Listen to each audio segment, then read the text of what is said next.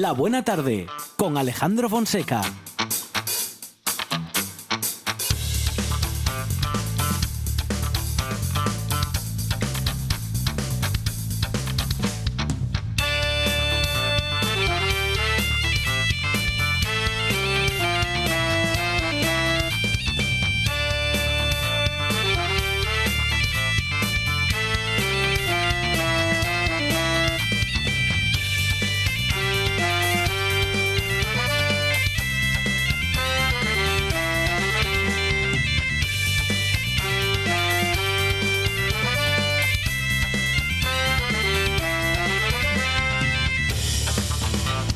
Muy buenas tardes. Son las 4 y 7 minutos de la tarde y esta es la radio del Principado de Asturias.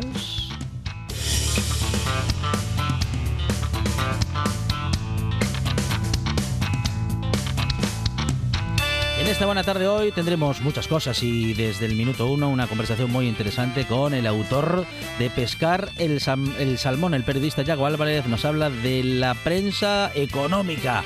Hablaremos de economía, hablaremos sobre todo de prensa económica y hablaremos de cómo eh, trabaja un periodista que escribe en esos periódicos de otro color.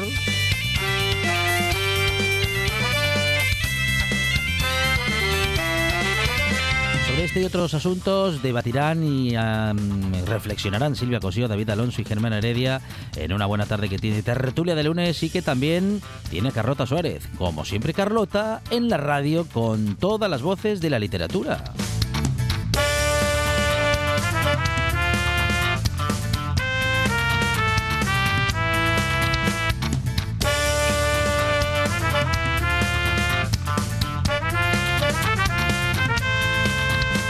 Pedro Menéndez nos debatimos entre el cuento y el verso y con Dani Gallo nos acercamos a la tecnología peligrosamente en los últimos minutos de programa que darán justamente lugar al sentido del humor y también a enterarnos de alguna cosa de tecnología.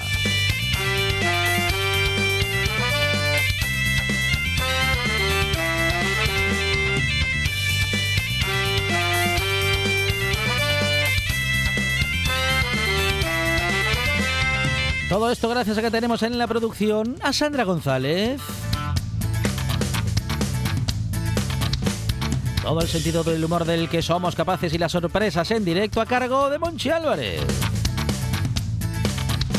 En la puesta en el aire, Juan Saez Pendas.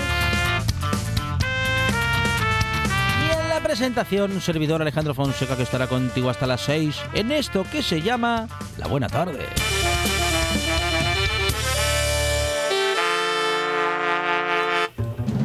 Me gusta la buena tarde. Rods on the chain gang, breaking rocks and serving my time.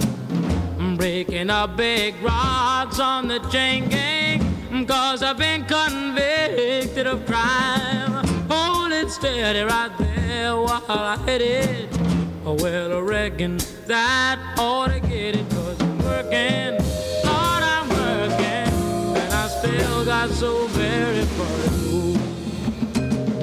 I've been convicted of crime, lot of needed crime of being hungry and poor.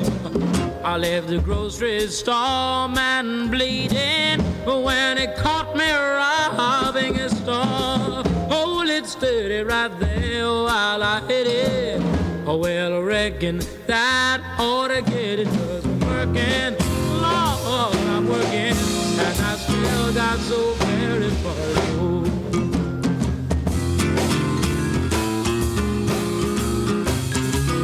Como siempre con buenas canciones en esta buena tarde y además con sorpresas. ¿eh? Eh, ahora vamos a revelar a quién estamos escuchando, algo que nos acaba de comentar Juan Saiz y que es sorprendente. Bueno, seguro que nuestros oyentes ya lo saben. Monchi Álvarez, buenas tardes. Aquí estoy en carne mortal. Ay, qué grandes canciones tenía este cantante como la Sí. de Ay, cariño, no me trates como un niño. ¿Sí? ¿Es No, el no, mismo? no, es el mismo. ¿Qué me dices, José Feliciano? José Feliciano. ¡Ay, qué bueno! A ¿Se, ver, a se ver, a acuerda ver. de, de esa escena Sí. de Fargo que decía Hoy hemos tenido suerte, está José Feliciano?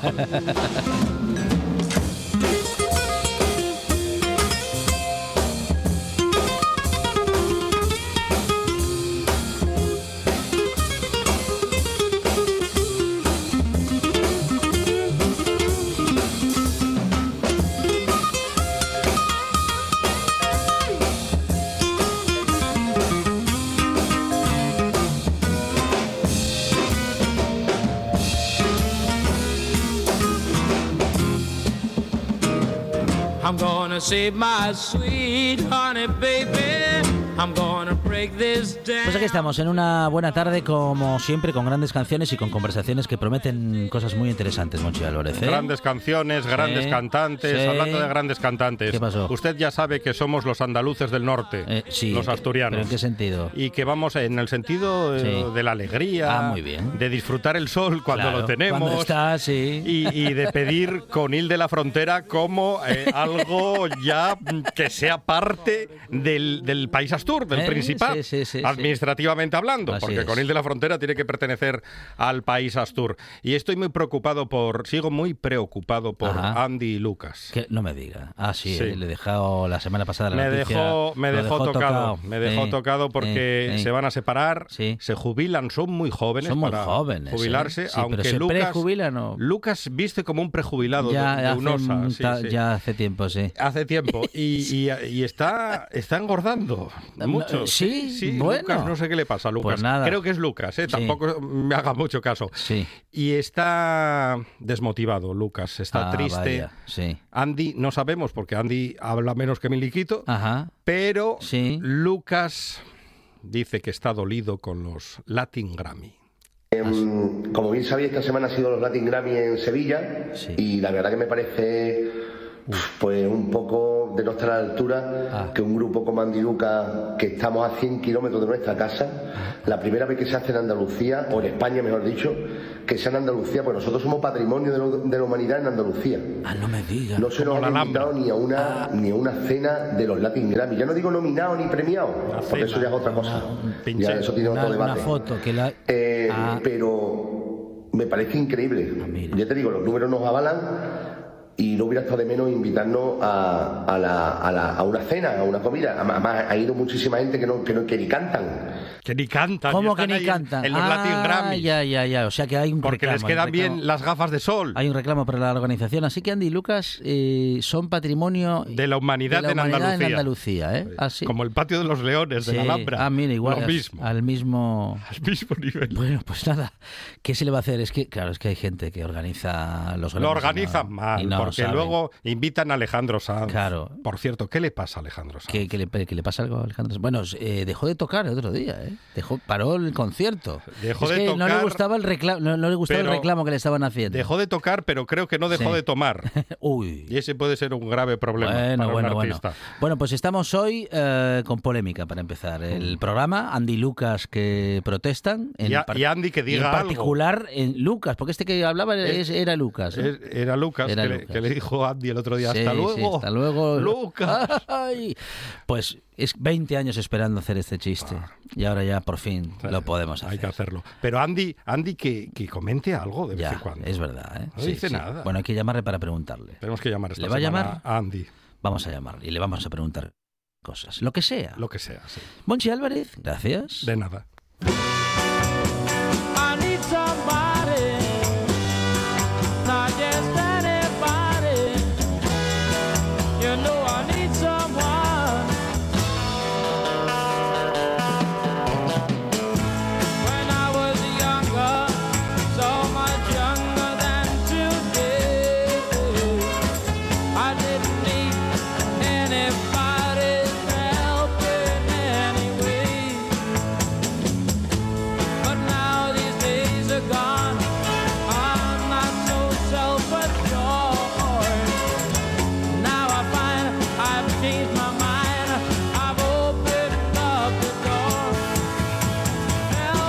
Ahí estamos escuchando a José Feliciano haciendo canciones de los Beatles y también vamos a escuchar a un gran, gran periodista que ha publicado eh, Pescar el Salmón, bulos, narrativas y poder en la prensa económica. Yago Álvarez es su autor, es periodista y ya está con nosotros en esta buena tarde. Yago, ¿qué tal? Buenas tardes. Buenas tardes, encantado de estar aquí con vosotros. Igualmente, Yago, un gusto tenerte. Capitán Swing edita Pescar el Salmón y ha publicado, bueno, pues esta publicación, valga la repetición, Yago, en la que yo no sé si será muy conveniente que quienes quieren estudiar periodismo lo hagan. Bueno, en cualquier caso, que lo hagan pues con la pasión que les pueda suponer, pero bien informados, ¿no? Sí, yo creo que es un libro que es bastante recomendado para estudiantes también, Claro. ¿eh? de periodismo. Sí. Para los de periodismo y para los de economía, para los dos, ¿no? Porque al final hablo de, la- de, de los dos campos. Pero como bien has dicho, oye, si, si vas a encontrarte con este mundillo, por lo menos eh, si tienes unas nociones antes de entrar en ello, yo creo que mejor que mejor. Y yo explico algunas claves en el libro.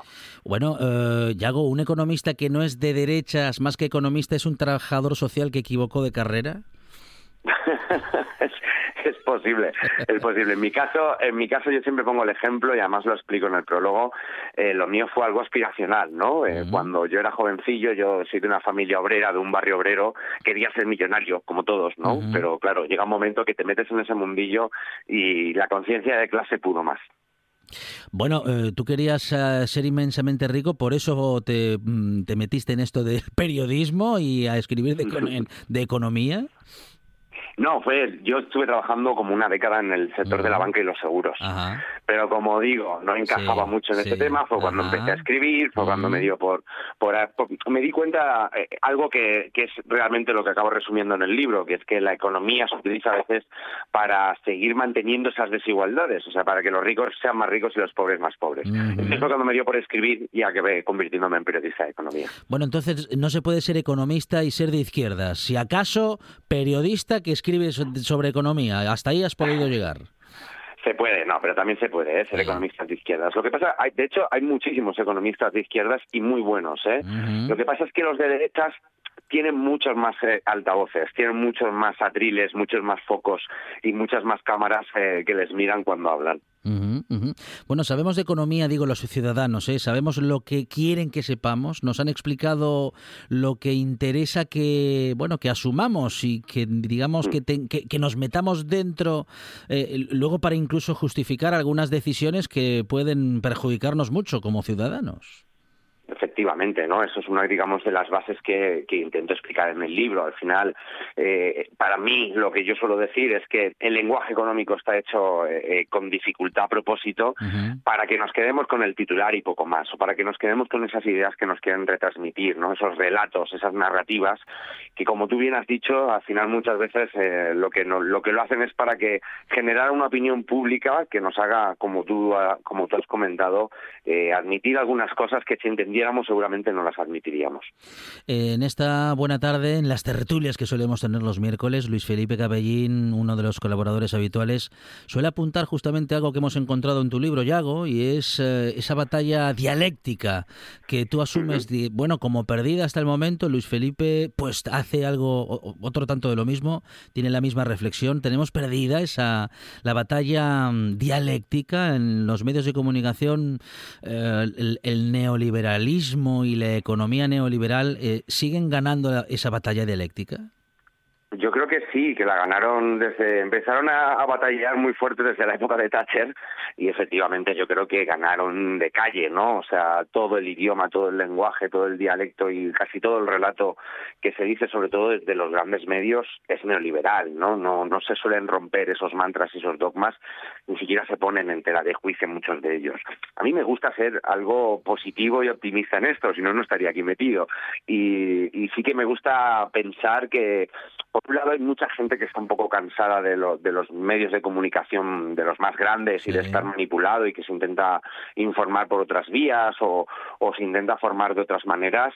Y por otro lado, también creo que, que en los últimos años, con el tema de la pandemia, etcétera, eh, yo creo que mucha gente también se ha dado cuenta de que hace falta una economía desde lo público también bastante fuerte, un Estado fuerte, etcétera, que los impuestos sirven para algo, ¿no? Que los impuestos tienen una utilidad y yo creo que, que por eso digo que intento ser por lo menos un poco optimista en que la, la batalla perdida, perdida del todo tampoco está.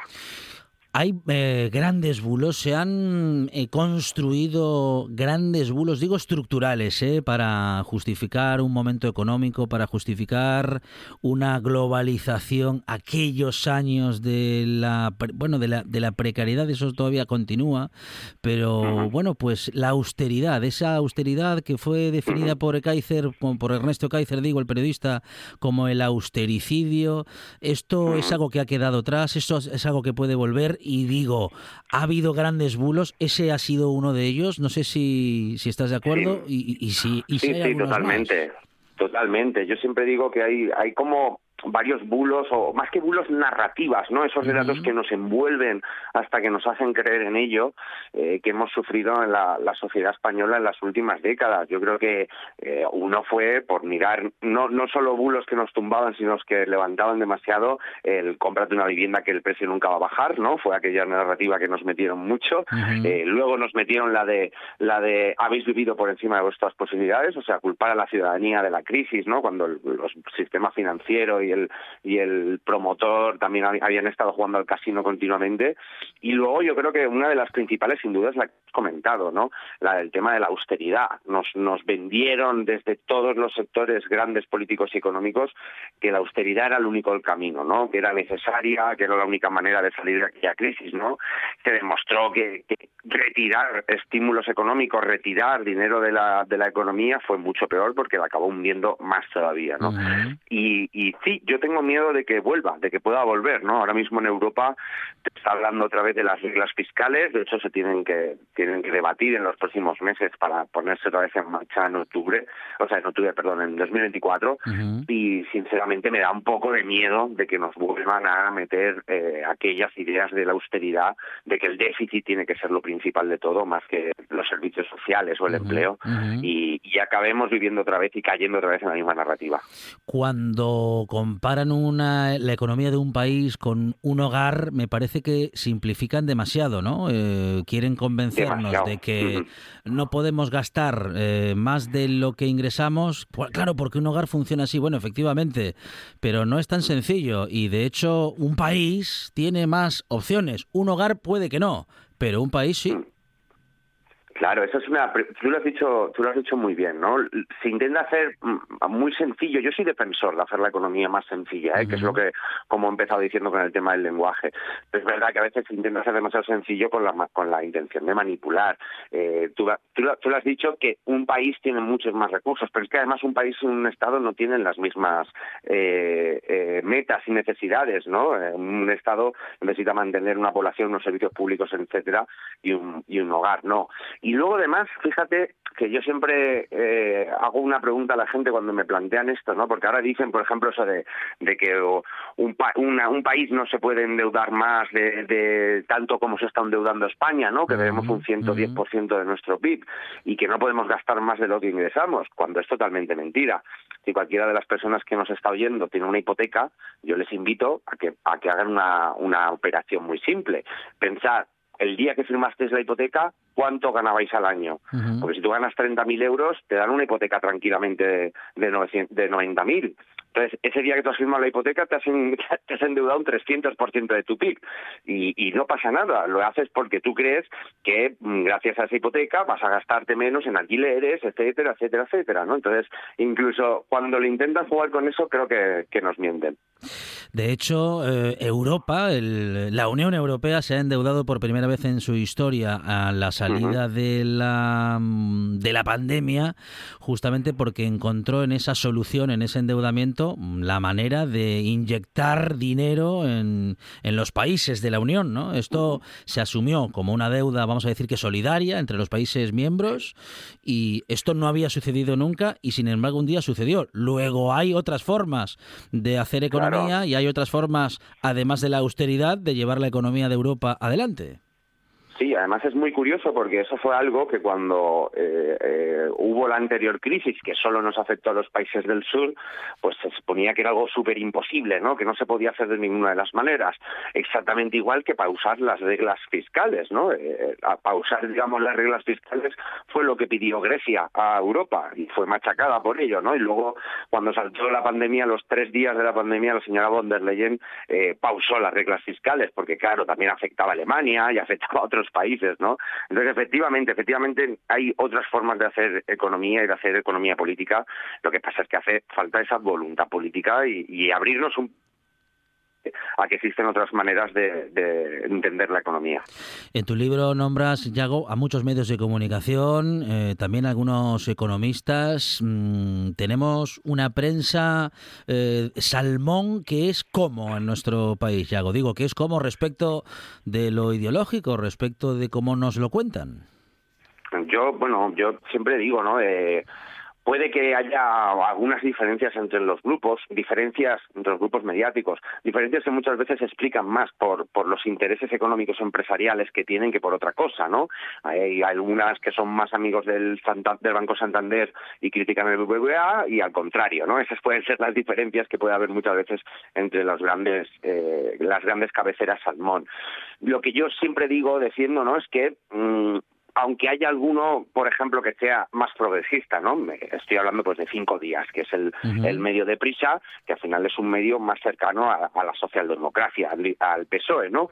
Pero que igual que el PSOE, ¿no? Puedes estar más tirado a la izquierda, pero hay ciertos baremos de la, del cientos mantras, un, un, techo o un suelo de ideas neoliberales que nadie se atreve a tocar ni que nadie se pone en duda, ¿no? Siempre pongo el ejemplo así para que se entienda fácilmente que el cinco días, si, si eh, el PSOE pone un impuesto a las eléctricas, dirá, oye, qué bien, lo aplaudirá, mira, este impuesto está muy bien, hay que, hay que ir a por esos beneficios, pero nunca va a decirle nadie de ninguno de esos medios Dios, hoy igual lo que tenemos es que nacionalizar Iberdrola, ¿no? Porque claro, las reglas del libre mercado y de la no de la libre competencia y no intervención del Estado son como eh, totalmente transversales a todos los medios.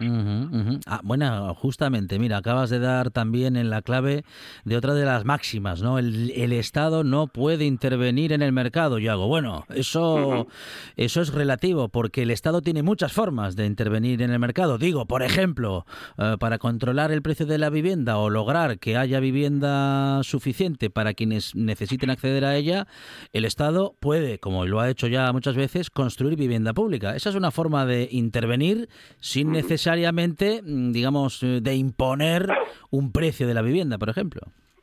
Total, ¿no? Y, y tiene muchísimas, muchísimas, y tiene formas que, oye, la, por ejemplo, este eh, en el último año y pico hemos visto una que es el tope al gas, que simplemente ha ido al beneficio extra que se llevaban ciertas empresas energéticas que comerciaban con gas y tal. O sea, ¿no?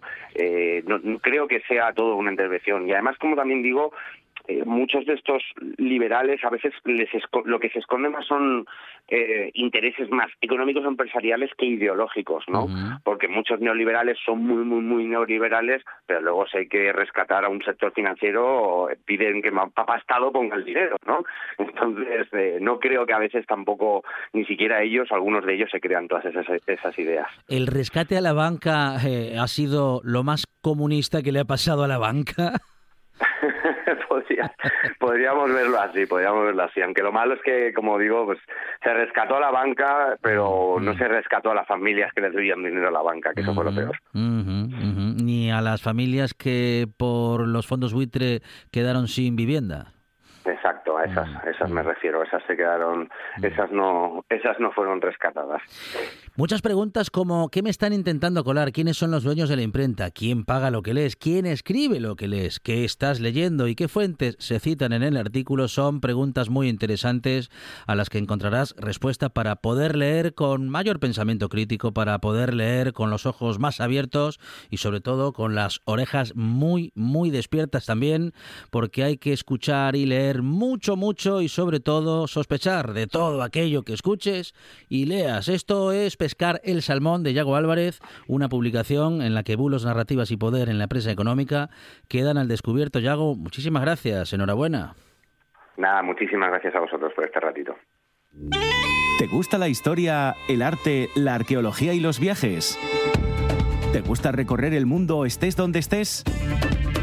Cada fin de semana en RPA, un buen día para viajar con Pablo Vázquez.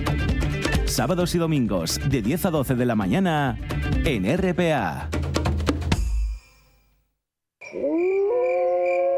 ¿Es un documental sobre lobos? No, hija, no. ¿Es una película de terror? No, hija, no. Entonces, ¿qué es? Como no se hace con él, porque lo, había primero, o sea, se quedó como para... Noche de Lobos. Tu lugar de encuentro con el rock and roll y el heavy metal en RPA, la madrugada del domingo al lunes de 12 a 2 de la mañana. Noche de Lobos. Hombre, que, vengan, que vengan. Y todo lo habían venido todos. Se guardó al más pequeño, pero no lo había devuelto antes, porque se lo habían traído La voz en la noche en Asturias se llama Marcos Vega. Buenas noches, sean bienvenidos al espectáculo de la radio. Enseguida recordamos... Escucha RPA esta noche y mañana y pasado, noche tras noche.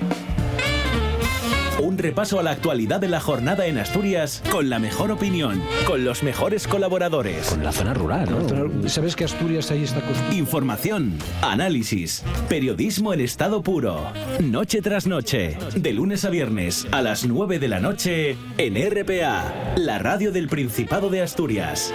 La nuestra.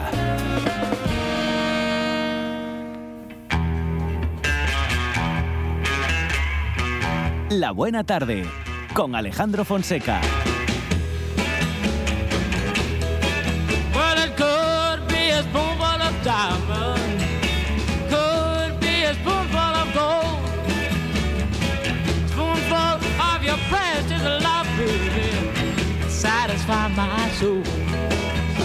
die about it, Lord, cry David, David Alonso, ¿qué tal? Buenas tardes. ¿Qué tal? Muy buenas tardes. Silvia Cosío, bienvenida. Hola. Y Germán Heredia, ¿qué tal? Estupendamente. Bueno, pues hablando de economía y sobre todo de medios de comunicación, hemos iniciado este programa hoy con Pescar el Salmón de Yago Álvarez. eh, Yago Álvarez, que confiesa que comenzó trabajando en la banca y cuando supo todo de economía y todo cómo funcionaba la banca, pues prefirió más bien ir hacia el lado del periodismo. Y aquí está, eh, criticando el propio periodismo, David, eh, Silvia Germán y en particular al que habla de economía. Bueno, este a mí es un tema muy interesante, ¿no? Porque mm, tengo amigos que han trabajado en la banca también. Tengo uno que sigue, que igual nos está escuchando, espero que no me retire la palabra, que sigue trabajando en la banca. hombre, que- Ojo, en la banca actual, Eh, sí. que no es la banca de hace 25 años. Sí. Bueno, mientras no hables mal de él, a lo mejor. No, de él en concreto es una buena persona, Bueno, pero del sí. sistema de trabajo que se ha instalado en, en- en la banca, por quedarme con esta parte de, Ujú, de- de la entrevista, es terrible.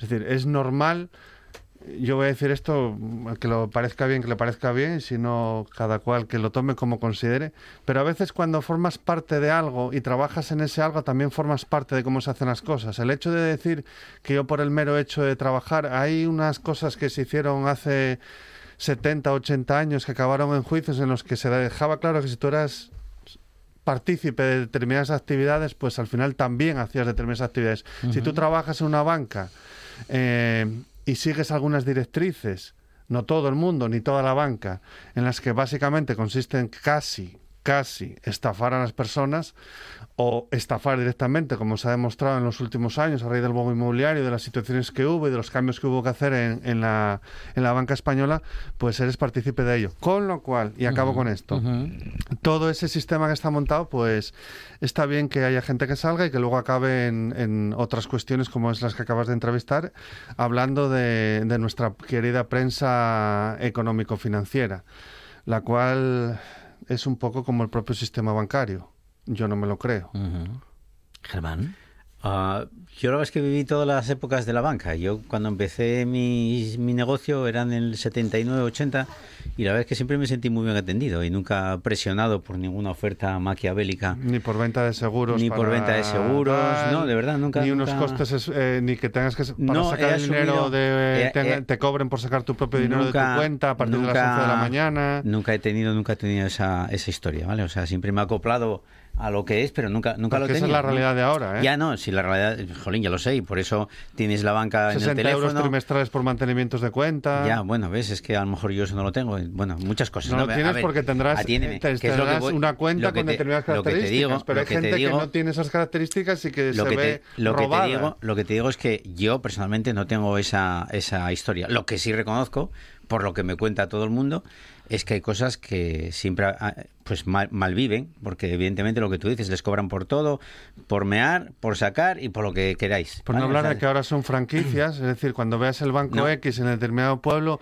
ese banco X es una franquicia que está a cargo de un autónomo, claro. que es el responsable de llevar eso con una serie de premisas y que abre o no abre en función de si quiere abrir o no. O sea, no tiene nada Ni os que nadie... cuento. Sí, no, no, no, sí, yo no digo que, jolín, no, no estoy, yo estoy diciendo que en mi caso particular nunca he tenido problemas. Siempre quizás he impuesto mis condiciones y si no me iba a otro banco que a lo mejor no las tenía, entonces presionaba con ello. Tampoco era gran cosa, pero bueno, ahí está. Pero el común de todos los, el 80% de la gente que maneja sus cuentas normales con una nómina, con un sueldo, con un, un poco... sueldo nómina, etcétera, etcétera, eh, pues hombre, pues sí, pues claro, yo tengo empleadas que las pobres tengo que hacer casi dos, tres días con antelación, porque si lo hago tres días antes, pues ya la cobran, o sea, un follón de tres pares de narices. O sea, la realidad está ahí. Eh, después, la, la realidad de, de, muchos, de muchas bancas actuales es que mm, ya no es la que yo viví, sino que vamos a una informatización tal que nos va a pillar el toro a casi todos. No, no, no, o sea, no sé a dónde vamos a ir a parar. Perdóname, ni en qué pero eso es condiciones otra vamos a tener, ¿no? porque lo que antes era una operación que te llevaba a hacer tres o cinco minutos, ahora contra las 150 confirmaciones de las firmas digitales que tienes que hacer, más Sí. el password, más la firma, Sí, más esto y- te y espera, espera, más que espera que te- tiene que remitir. Es, espera que decir, a- es como el- de- espera- otra vez para Espera atrás. que te voy a decir otra cosa más. La última de los bancos es que tú tienes la banca online eh, y ahora te mandan un mensajito que bueno que la van a configurar para tal y resulta que igual tienes que comprar otro móvil porque no te sirve en esa en ese en ese teléfono que tú tienes. O sea, esto nunca van a perder, ¿vale? Nunca van a perder. Y después está los directores del banco, evidentemente que son humanos y que la presión que le hacen los bancarios, ¿vale? El banco mismo, pues eh, le hace pues cometer tropelías como cometieron desde el año 2007 casi prácticamente hasta el 2012 o 13 que fue cuando se Pero no les obligan, todo. ¿eh? Pueden dimitir. No, no, no, no, ¿eh? sí, no, no, pero nadie, no, no marchan, porque al final es su trabajo Claro, también. no, y depende, no. depende también de su puesto de trabajo. Y a veces la gente Claro, comete cosas pues que no deberían Sí, de hacer y pero que eso siguen no ahí. justifica, ¿eh? Bueno, tampoco lo justifico. Y después está la otra prensa, la prensa rosa o la prensa salmón. Prensa ¿Qué salmón. tal? Eh, sí, que es muy simpático, porque yo, eh, la verdad es que yo las devoraba en los años 80. Después dejé de devorarlas porque no tenía ni papa y porque aquello era un, un sin Dios y que encima, eh, pues ahí sí que engañan a la gente, sinceramente. Hay mucha Pero gente queda que- bien llevarlo bajo el brazo. Eh, te hace tener cierto, no, coño, yo te hace aparentar nadie- cierto conocimiento Yo nunca- con el no- Financial Times. o Pues sea, no lo sé hay yo. muchos chistes a ese Yo en este pueblo y en Asturias no había nadie con una salmón bajo el brazo y un marca sí, pero una presa bajo, bajo el salmón no, no creo que hayamos pescado nada con, con esto. Y no, bueno, ahí está. O sea, también los periodistas tienen sus intereses, imagino, en ese tipo de, de periodismo que es muy especial y muy especializado. Eh, y nada más, o sea, no sé, la vida sigue. Silvia. Yo es que, a ver, soy hija de banca, es decir, mi padre toda la vida trabajó en, en un banco y soy, pero soy hija de la otra banca, o sea, de esta banca que era un poco como el enemigo a batir desde el siglo XIX, o sea, eran los señores de sombrero picudo, estos de sombrero de copa que se dibujaban en los, en los periódicos marxistas, que eran como cerdos, pero ricos y tal. Es decir, era una cosa que tú entendías, o sea, Ujú. tú sabías cómo funcionaba un banco tradicional. El problema es que a partir de la, yo hace como 20, 30 años, sobre todo hace 20, es decir, la, el, el banco, la banca tradicional desaparece y se convierte en otra cosa, se convierte en una en unas superestructuras especulativas en las que en el fondo sobramos los clientes tradicionales que tenemos ahí la nómina, pero como el sistema sigue nos exige tener una cuenta corriente, pues la- los bancos tienen que aguantarnos. Pero ellos están a, lo de las grandes especulaciones, a lo de otras cosas. Es decir, y si es verdad que hay un, está claro que hay un manual, y yo creo que es literal, hay un manual de malas prácticas en la banca, española en particular, pero en la europea y en la norteamericana en general, eh, que siguen a rajatabla y que una vez más, mm, yo sabéis que mi solución siempre es mm, legislar y, o sea, más Estado, más legislación y más control.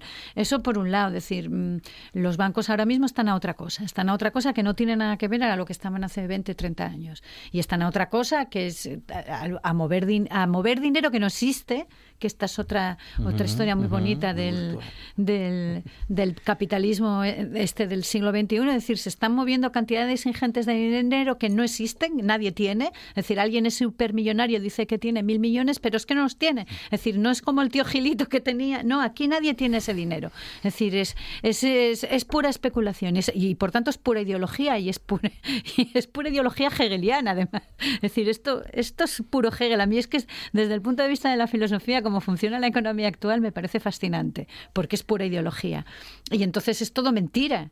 Y igual que la prensa salmón, yo también leía, aunque parezca mentira, yo era la típica adolescente que mi padre compraba el país y yo le arrancaba la prensa salmón porque como rojilla que era, yo tenía que estar al día de lo- del enemigo. Es decir, tenías que saber el enemigo. Y es verdad que llegó un momento en el que ya no te enteras de nada. Es decir, todas estas figuras que hay de creación eh, ficticia y legal para mover dinero y capital de un sitio para otro, donde no existen países ya, no existe nada. O sea, es decir, son figuras complejísimas y te perdías. Y entonces, claro, la, la prensa salmón, que ya no existe tampoco, porque ahora ya es todo digital, yo no sé, es que yo ya no sé si existe el país, no sé si sigue teniendo Es el, el- matriz el, por ahí. el- el- el papel, páginas las salmón. páginas salmón o, o ya queda todo en internet. Pero lo cierto es que esa gente que trabaja allí, es decir, se mueve también por pura economía y se mueve por puros intereses. Es decir, están pues es un poco como la, la analogía que puso o la equivocación de, de mi compañero Germán, fue es decir, prensa rosa, prensa salmón, viene a ser lo mismo. Es un poco como la prensa de, como las críticas literarias. Es decir, tú sabes que las críticas literarias del país van a ser siempre positivas con las, con las novelas que saca la editorial del país, las del, las del ABC van a ser siempre buenas con Planeta, tal. decir, esto es así, la gente que trabaja en la prensa Salmón pues te va a contar lo que quieren que les cuente en ese momento pues Deloitte y compañía, porque en el fondo son los que están sosteniendo este, este sistema y también la prensa, es decir, todos la sabemos editorial quién que está es de haciendo- ABC. ¿Eh? La editorial Planeta que es de ABC. No, pero a ver, con- concuerdan allí Es que lo- intereses y hay de todo. Decir, a ver, yo. eh, Puro cotillo decir, la este último premio Planeta a mí me parece me parece muy guay que el crítico del país haya dicho que es una porquería, porque Sí, es una porquería abiertamente, sí. abiertamente, pero es que dice que son cosas muy buenas, porquerías que publica el- la- Su- su, su editorial, que son también una porquería. Y a mí me gustaría que alguna vez dijeran algo de una novela escrita por un señor con esa mala leche con la que se dijo sobre esta tía. Y yo estoy convencida de que esa novela es una mierda. Ojo, ¿eh? Pero, Yo- a ver, pues esto es lo mismo. esto es lo No, mismo. yo, que David no lo va a entender, pero Silvia y yo nos entendemos porque, como he dicho muchas veces, somos Nos muy gusta peliculeros. el- Somos muy peliculeros, que no quiere decir que quiere decir que nos gusta mucho Y el cine. Y peliculistas. Y, nos y David no, porque nunca, o sea, no cree ni en los Reyes Magos. O sea, No, que no. imagínate. No, no. Pero hay una película muy interesante con este tema que es muy infantil ahora que estamos en el certamen, pero en mis tiempos, que es Mary Poppins. Mary Poppins era, ¿te acuerdas Es el banquero esto, malvado? es esto. Que era un poquito de azúcar y luego le hacía reír Es y esto, volaba y es era buenísimo. esto tal cual, es Sí, sí, esto. el que vea, el que vea, esa es la banca. El, el banquero, o sea, que, que Sí. al principio es responsable porque después se arrepiente Claro. y dice, a freír churros y monas, eh, mi banco, yo voy con mi Sí. familia, que es Claro, donde me y, y veías a los y veías a los banqueros Sí. con ese gorrito y esas Ah, cosas y no sé qué, pero esa era con la esa avaricia de, no esa sé era qué. la banca de antes, pero no tiene nada, La no tiene nada la de ahora es igual, igual, te lo digo.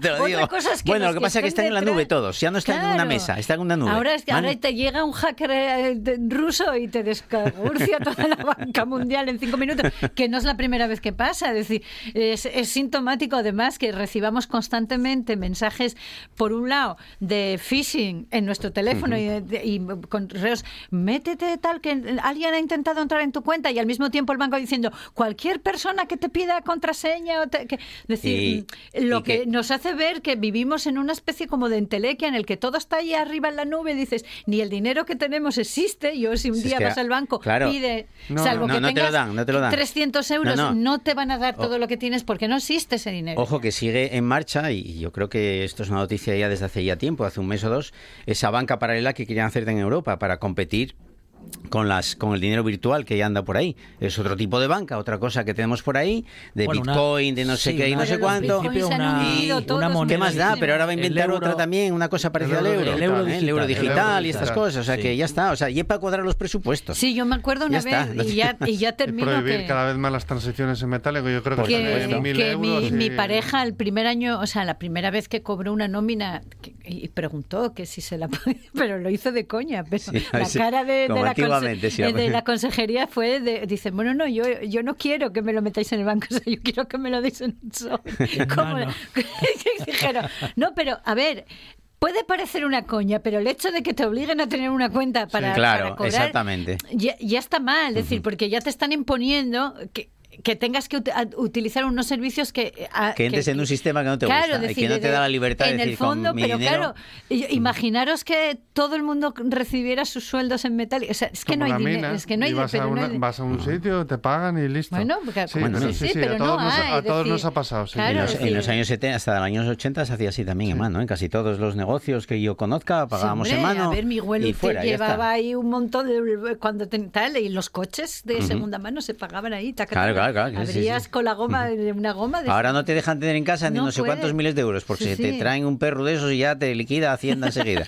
A ver, en mi casa si entra un perro va a Ya, bueno, pero a veces, no, huele nada. El- es que encima, es que encima con esto de la prensa y hablando de bancos y tal, también entra eh, un poco la, eh, el miedo que, que- que- que la prensa dice también. Ahora mismo lo que acabo de decir, dice, cada dos por tres estoy escuchando, en, en- en- o leo, mejor dicho, en revistas como El País o, o en- bueno, en diarios, que dice, no puede usted tener dinero en, en no sé cuánto en, en casa, porque si no, no sé cuánto. Y no puede viajar con tanto dinero en el bolsillo, porque si no, patatero. O sea, dices tú, bueno... Sí, hombre, porque te en teoría a partir de te están X dinero dirigiendo lo tienes que declarar. es- te- a pero ver, te están dirigiendo a, a- a tener miedo.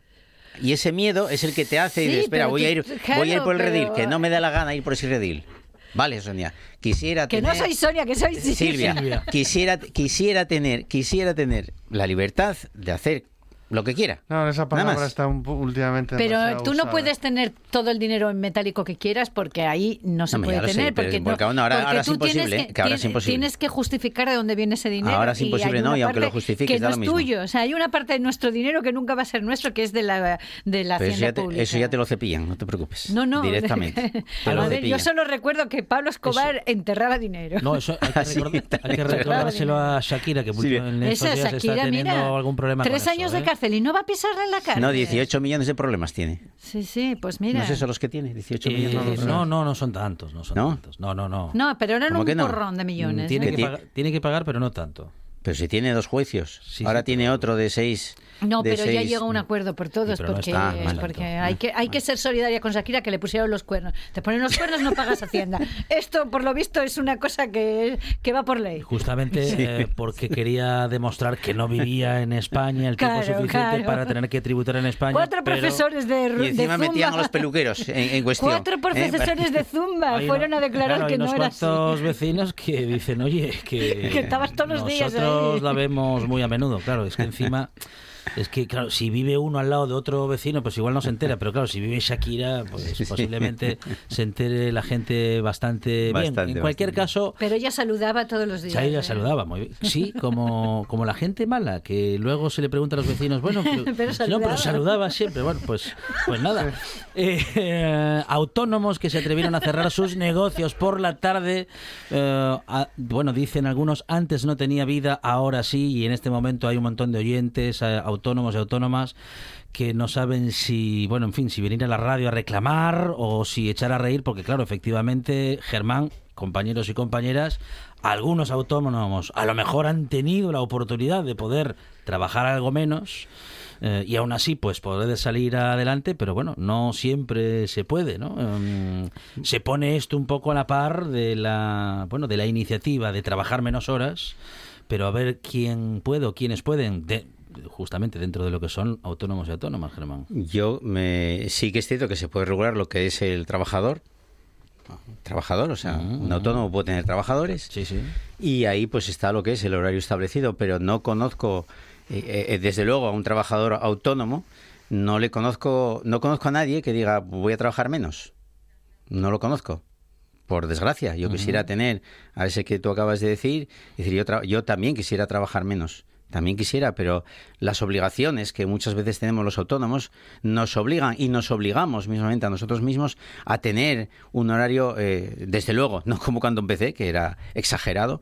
Eh, es cierto que vivimos mejor que hace 20 años o que hace 30 o hace 40, pero no creo que ningún autónomo se libre de trabajar diariamente alrededor de entre 10 horas por lo menos, sinceramente. No, no, no creo que haya ningún autónomo, eh, y estoy hablando de comercios, estoy hablando de pintores, de electricistas, de, de- de profesiones, eh, yo creo que bastante currantes que no, que de verdad, o sea, yo, yo quisiera eh, tener esa, esa faceta, pero no, no lo sé, igual nos educaron de una manera que está muy mal vista, pero siempre tenemos o siempre tendemos también a pensar que a pensar que trabajando más ganamos más y, tra- y trabajando menos pues se nos van a ir los clientes, vamos a quedar, no, no vamos a cumplir.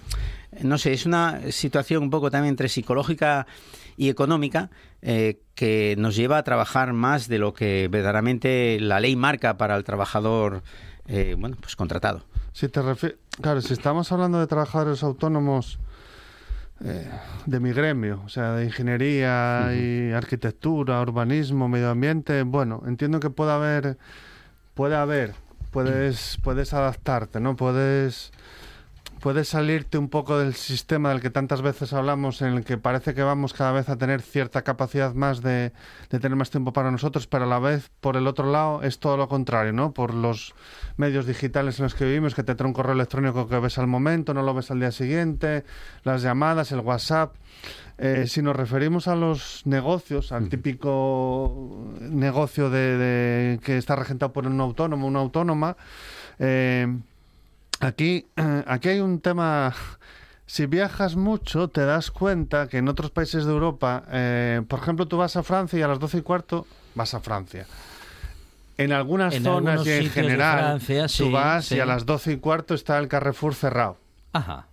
Está cerrado. Sí. Y a las 8 de la tarde está cerrado, cierran. Y además te hacen ver a las 8 menos 10 Que allí no pintas nada, que te tienes que ir. Y a las 12 y cuarto eh, pretendes ir a comprar algo y ya no hay nada, porque está el Carrefour, pero además están cerradas casi todas las tiendas o, la- o las peluquerías. Y vuelven a abrir a la... un- igual que para las comidas es lo contrario. Puedes ir a comer entre las 12 y cuarto y las 14 y 30 horas, porque luego ya no te van a dar comer porque el servicio ya no está, porque los trabajadores de ese servicio ya no están o porque el sitio está cerrado. Entonces, claro, tú como español te encuentras en, y te pasa también en el norte de Italia, en el sur de Italia ya menos, te pasa también en Dinamarca, te puede pasar en Suecia, te pasa en, ¿no? en el Reino Unido, es otro rollo. O sea, te pa- en Alemania también te puede pasar, quizá no tanto como en Francia. Entonces te das cuenta de unas dinámicas de horarios para que los trabajadores y las trabajadoras tengan más capacidad y es que desde, se legisla para que tú, tu peluquería, no, la peluquería puede estar abierta evidentemente, pero tiene que tener unos horarios de cierre que son de este a este, Sí, para que el trabajador tenga, aunque el dueño de la peluquería quisiera, el trabajador tenga que ser una serie de parámetros, que en teoría también en España lo de las ocho horas, bla, bla, bla, pero sin entrar en eso, hablando, siguiendo con los negocios.